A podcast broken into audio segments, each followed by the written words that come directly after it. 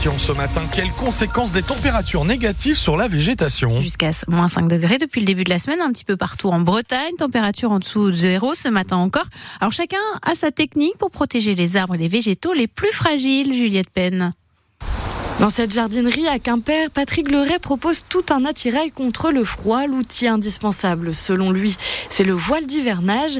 Les espèces d'ici peuvent s'en passer, mais pas les plantes méditerranéennes comme les agrumes. Le froid brûle, ça va euh, donc euh, fortement diminuer la, la croissance de, de l'arbuste. C'est impératif de les euh, protéger pendant la nuit et éviter aussi de faire des allers-retours entre l'extérieur et l'intérieur de la maison avec ces types de végétaux. Depuis quelques jours déjà, Jean a recouvert ses arbres d'un voile d'hivernage. Le retraité collectionne les plantes exotiques et cette vague de froid est source de stress pour lui. À moins 4 degrés avec un taux d'humidité très très important dans le sol, ça change la, la donne déjà. Ce qui fait que beaucoup de plantes qui, sont, qui devraient tenir vont peut-être pas tenir. Car si les sols sont humides, ils risquent de geler et avec les racines des végétaux. Alors Patrick et sa femme ont abondamment paillé dans leur jardin. En revanche, ils ont fait l'impasse sur le voile de protection. Cette année, j'ai pas protégé pour l'instant parce que malheureusement, avec le vent, euh, le voile d'hivernage, bah, il résiste pas longtemps. Pour le couple originaire de l'Isère, pas d'inquiétude à avoir avec moins 5 degrés annoncés. Les dégâts devraient rester superficiels. Et Météo France a placé les départements bretons en vigilance jaune au grand froid et neige verglas pour le Finistère et les Côtes d'Armor aujourd'hui.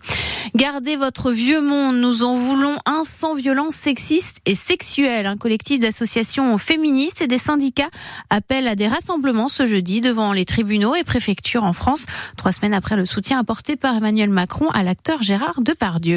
C'est une petite révolution dans l'Église. Après le pape en décembre dernier, les évêques de France acceptent de bénir des couples divorcés remariés ou des couples de même sexe.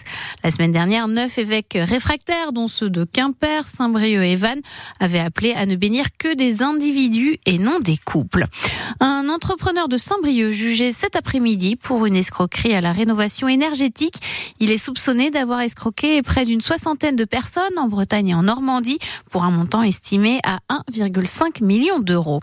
La tribune Quimper du stade Francis Lebrelais à Brest fermée pour deux matchs, sanction prononcée hier par la commission de discipline de la Ligue de football après l'usage massif de fumigène lors du derby contre Lorient juste avant Noël. La tribune sera donc fermée pour les venus de Nice et Marseille en février prochain. La relégation se rapproche pour les footballeuses de Guingamp qui ont perdu 1-0 en division 1 hier face à Montpellier. Les handballeuses brestoises toujours invincibles. Le Babache a battu Chambray hier 25 à 20 avant le déplacement chez Metz, le leader de la ligue féminine la semaine prochaine. Et les handballeurs français ont ouvert l'euro par un large succès contre la Macédoine du Nord. 39-29, c'était en Allemagne. Toujours dans un mouchoir de poche, les premiers navigateurs de l'Arkea Ultimate Challenge Brest.